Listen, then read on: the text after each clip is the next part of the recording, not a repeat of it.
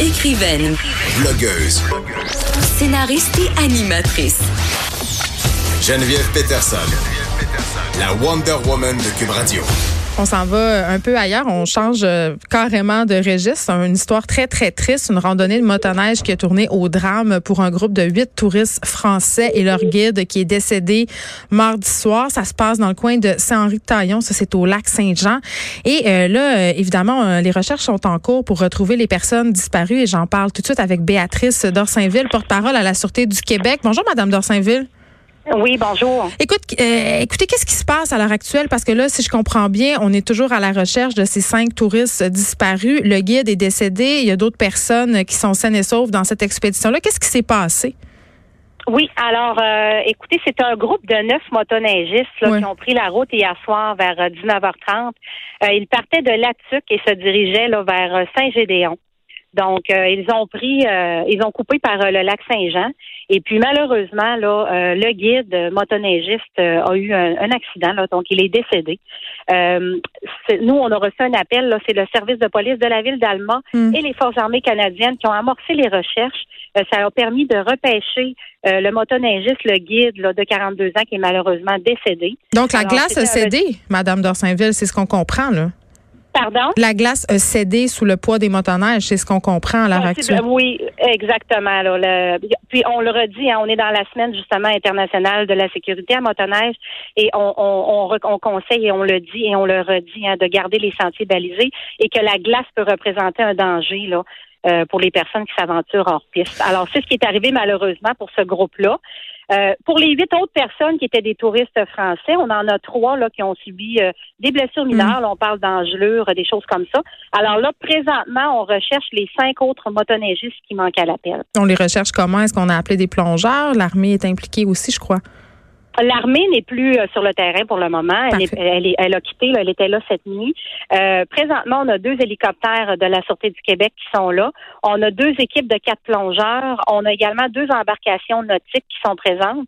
Puis on a des motoneigistes là, qui sillonnent les sentiers également. Est-ce qu'il y a un espoir donc- de les retrouver, ces gens-là vivants?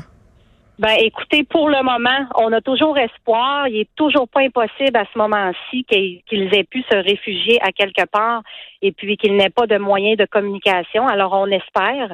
Euh, Il n'y a rien de possible encore pour le moment, mais on, recherche vraiment, on concentre nos efforts là, euh, activement pour tenter de retrouver ces personnes-là. Madame Dorsainville, merci beaucoup. Béatrice Dorsainville, qui est porte-parole à la Sûreté du Québec, qui a fait le point sur la situation des motoneigistes disparus. On est toujours à leur recherche.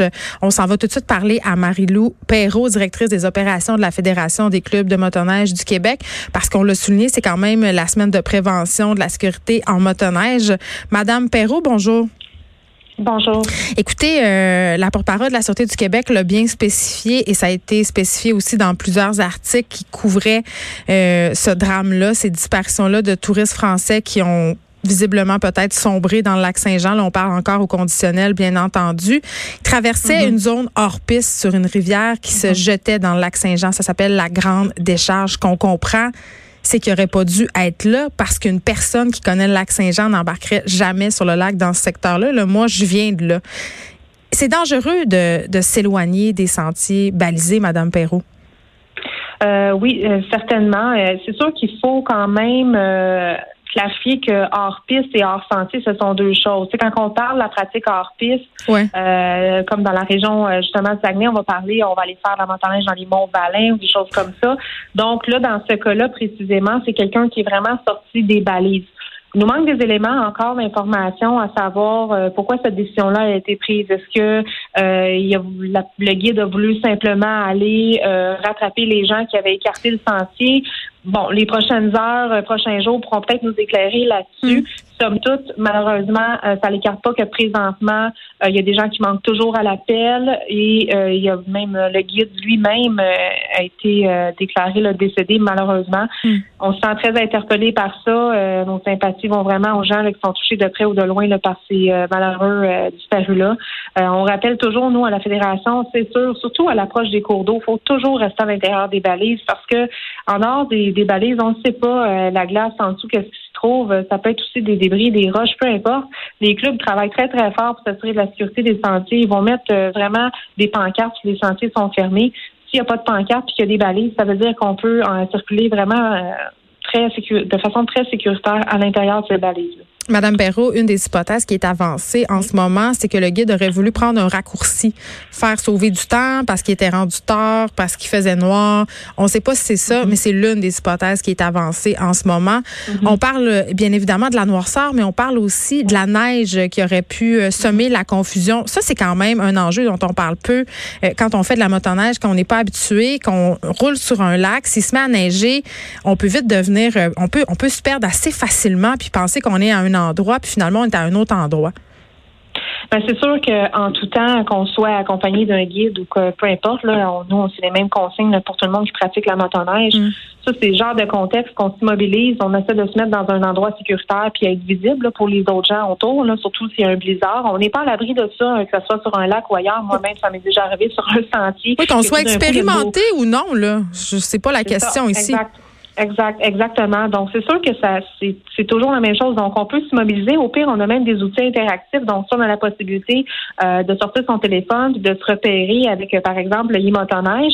On peut le faire, voir est-ce que je suis sortie des balises? C'est sûr que là, il y a quand même, on s'entend, c'est pas précis au point près, euh, au centimètre près, mais on peut peut-être déjà là se repérer et euh, rebrousser chemin et retrouver le sentier à ce moment-là si on n'a plus de visibilité ou prendre le temps qu'il faut euh, si les conditions quand même nous mettent pas en danger, bien entendu, euh, mais toujours être visible et se mobiliser dans un coin sécuritaire puis attendre peut-être que ce vent-là passe et ensuite de ça reprendre reprendre le bolide et continuer là et retrouver le sentier à ce moment-là.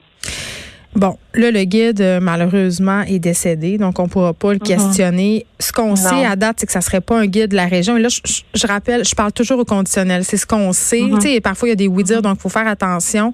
Les, euh, les motoneiges aussi auraient été loués euh, dans une entreprise qui est en dehors de la région du Saguenay-Lac-Saint-Jean. Mais moi, je voyais ça aller, puis tu sais, j'en ai fait de la motoneige, puis je viens de là, puis les Monts-Valin que vous évoquiez tantôt, j'ai roulé en motoneige dessus souvent. Et ce phénomène-là de tourisme, quand même, depuis quelques années, c'est très populaire. Les touristes français, on en voit beaucoup. Et souvent, euh, dans une pourvoirie que j'ai vue, on donne les clés, ils s'en vont. Euh, la nature, l'hiver, c'est dangereux. Mais là, quand on pense qu'on fait affaire avec un guide, qu'on peut se fier sur lui, euh, des situations comme ça, quand même, moi, comme consommatrice qui aurait peut-être envie de me louer une motoneige puis faire appel à un guide, ça demeure inquiétant. Là, comment on fait pour s'assurer que le guide qu'on engage est compétent puis qu'on peut se fier sur lui? Ben là, c'est sûr que présentement, il n'y a rien qui encadre la formation d'un guide. Euh, la loi où il y a des programmes de formation, mais c'est euh, volontaire. Est-ce hmm. que ça fait euh, quand même en soi que n'importe qui, un guide ou peu importe, comme la motoneige, on en a, il y a toujours un pourcentage de gens qui qui vont quand même faire des, des manœuvres qui sont pas toujours sécuritaires. Euh, moi, je suis de la pensée quand même, quand on regarde ça, euh, la part touristique que ça apporte, la popularité, les gens reviennent. Oui, il y a des auberges, là, c'est une industrie. Là. Exactement. Exactement. Donc, ces gens-là, ils reviennent ici faire la motoneige parce qu'ils ont vécu une, super belle expérience, se sont sentis en sécurité et les gens ont tous ça à par contre, il euh, n'y a rien qui oblige un touriste, quand il arrive ici, euh, de suivre une formation, d'avoir un cours. Donc, c'est sûr que ça y prend un minimum de, de paperasse. Il doit avoir quand même euh, l'âge requise et tout ça. Là, il y a, quand même des, conditions à mm. remplir. Mais ce que je veux dire, effectivement, il n'y a rien qui oblige quoi que ce soit, sauf que moi, je, je, suis persuadée, j'ai déjà été témoin de ça, les gens vont donner quand même une formation de base, mais ils peuvent pas forcer la personne à dire, ben là, Ici, on donne juste des tours guidés. Peut-être qu'il y a des endroits, des pourvoiries ou peu importe des hôtels qui, eux, offrent juste des tours guidés parce qu'ils veulent vraiment accompagner les gens. Mais il y a d'autres endroits, effectivement, qui font juste la location de motoneige et les gens peuvent louer la motoneige pour un bloc d'heure, quoi que ce soit. Mais les gens sont quand même assez libres. Euh, mais ça, c'est un risque qu'on prend quand on fait une activité comme ça, comme n'importe quoi dans la vie. Et, tu sais, la motoneige ne doit pas faire une exception. On ne doit pas faire une généralité avec ça. C'est important. La motoneige, on en fait de façon sécuritaire. On a des bilans d'essai qui sont stable depuis au moins 4-5 ans. On a une popularité, elle, qui augmente. Donc, nous, quand on croise ces données-là, je suis pas en train de faire une analyse scientifique, là, mais quand on regarde ça, c'est quand même un bilan positif. Malheureusement, là, présentement, il y a un incident. C'est sûr, c'est la première fois que ça arrive qu'il y a autant de personnes qui manquent à l'appel en même temps sur un ben incident. c'est dramatique. je pense que c'est ça qui, qui, qui est très dramatique là-dedans. On suit ça très, on est interpellé. Hmm. Mais euh, dans les faits, quand les gens font de la motoneige, la majorité des gens font une pratique sécuritaire Et puis, parce qu'ils ont envie d'en refaire le lendemain, puis l'année d'après, puis revenir ici au Québec, ou tout simplement, quand on est un Québécois, d'en refaire la fin de semaine d'après. Mais Madame Perrault, vous conviendrez quand même que cette histoire-là n'est en rien pour aider à briser les préjugés euh, selon lesquels la motoneige, c'est dangereux. Là, vous parliez du nombre de décès qui n'a pas augmenté mm-hmm. malgré la popularité de vos sports qui grandit. Ça, c'est une bonne nouvelle. Mais quand même, les gens ont cette idée que faire de la motoneige, c'est dangereux. Euh, il y a un préjugé aussi par rapport à l'alcool. Donc, tout ça, ça, ça aide pas votre sport. Là. Ben en fait, euh, effectivement, sauf que nous, on essaie de briser cette mauvaise perception-là, malheureusement, et de pas mettre toute l'énergie sur des cas isolés et d'en faire une généralité, comme je vous ai dit. Comme dans toute activité, il n'y a personne de, de, parfait, et sûrement que cette portion-là de délinquance, là, euh, c'est les mêmes personnes qu'on retrouve sur les routes qui probablement ne respectent pas non plus euh, le code de conduite routière. Là. Mm. Donc, quand on est délinquant, on est délinquant. Puis malheureusement, il y en a, il y en a dans tout dans la vie. Puis la motoneige j'en fais pas exception. Mais euh, il faut pas en, faut pas en tirer des conclusions là, euh, que la motoneige c'est non sécuritaire et tout ça. Mais si on suit les euh, consignes puis on reste dans les sentiers balisés, on a moins de chances d'avoir un accident. Marie-Lou Perrault, mhm. directrice des opérations de la Fédération des clubs de motoneigistes du Québec. Et cette histoire-là, c'est dramatique évidemment. On offre nos condoléances aux familles et aux proches de ce guide de motoneige-là. Je l'ai dit, là, j'ai grandi sur les monts Valin. La motoneige, j'en ai fait là, avec mes parents, là, tellement des milliers de kilomètres de motoneige à mon actif et des histoires comme ça J'en ai vu, évidemment pas aussi spectaculaire euh, que cinq personnes qui disparaissent d'un coup euh, dans les eaux du lac Saint-Jean. On peut supposer que c'est ça qui s'est passé, même si on n'en est pas encore certain. Moi, je souhaite tellement qu'il ait trouvé refuge dans un chalet, mais les chances sont quand même assez minces avec le froid, avec l'eau. Mais des histoires comme ça, vous savez, euh, je parlais d'alcool tantôt sur les monts Valin, dans les chalets, les gens boivent le soir, s'en vont en motoneige. Je dis pas qu'ils sont sous morts, mais juste une ou deux petites consommations, tu t'en vas, tu sur un gros lac, tu le connais pas bien, ben, se neiger, comme on a évoqué tantôt avec Mme Perrault, tu perds un peu le sens euh, de l'orientation et parfois, dans certains secteurs, tu sais, elle parlait tantôt euh, du téléphone, ça se rend pas tout le temps. Eh bien, il y a des personnes qui sont décédées, qui décèdent euh, quand même assez régulièrement parce que, justement, ils s'endorment sur le motoneige, parce qu'ils sont perdus et finissent par mourir d'hypothermie. Donc, oui, c'est un sport qui est vraiment, vraiment agréable, la motoneige, si on fait fi de la question environnementale, puis ça, c'est un autre débat, mais quand même, il faut le pratiquer avec prudence. Et j'ai vu à chaque année des gens s'aventurer sur de la glace trop mince, euh, sans aucune conscience du danger. Et pour vrai, là, quand on tombe dans l'eau avec un habit de motoneige, on coule, ok? Et si on coule pas, euh, eh bien, malheureusement, c'est l'hypothermie qui nous guette. Ça se passe en une minute. Donc, j'ai envie de vous dire, louez-vous des motoneiges, ayez du plaisir, mais soyez de grâce excessivement prudents. De 13 à 15, les effrontés. Cube Radio.